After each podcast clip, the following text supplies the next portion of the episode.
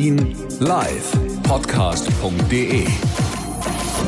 Das Top-Thema heute in Berlin und Brandenburg. Ich bin Sebastian Pasotti. Guten Abend.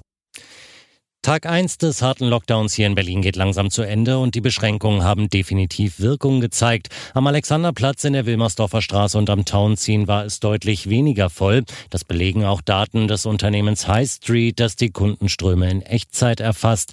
Danach sind am späten Nachmittag auf Abschnitten des Kuhdamms knapp 400 Menschen in einer Stunde unterwegs gewesen. An normalen Werktagen sind es mehr als fünfmal so viele.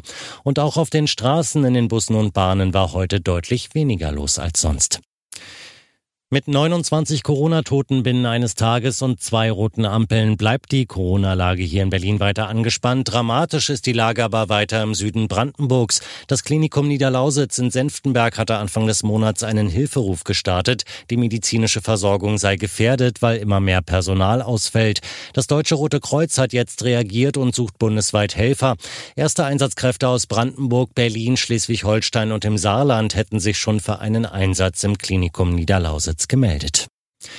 Es gibt Lichter am Ende des Tunnels, das sagt Bundesgesundheitsminister Spahn zum angepeilten Corona-Impfstart noch an Weihnachten. Der Bundestag hat am Nachmittag über die Impfstrategie der Bundesregierung debattiert und Spahn hat das gemeinsame Vorgehen in der EU dabei verteidigt. In diesen Tagen, wo das Virus uns noch mal sehr, sehr klar vor Augen führt, wie hart es auch zuschlagen kann, gerade in den Alten- und Pflegeheimen, wie gefährlich es gerade für die Älteren ist. In diesen schweren Tagen gibt es gleichzeitig auch Anlass zu Zuversicht. Impfen ist der Weg raus aus dieser Pandemie und wir sind auf diesem Weg gut vorbereitet. Das Robert Koch Institut hatte heute 952 Corona-Tote gemeldet, ein neuer Höchststand.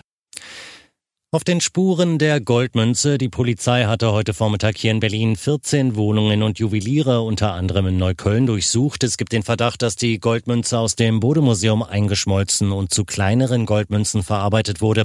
Bei den Durchsuchungen wurden unter anderem Fälscherwerkzeuge und Bargeld gefunden.